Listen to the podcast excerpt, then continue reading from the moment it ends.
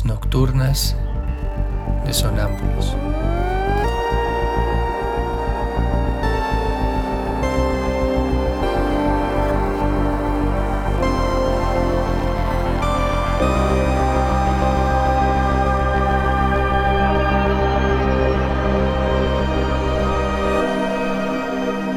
Réplicas diarias a lo tácito e implícito.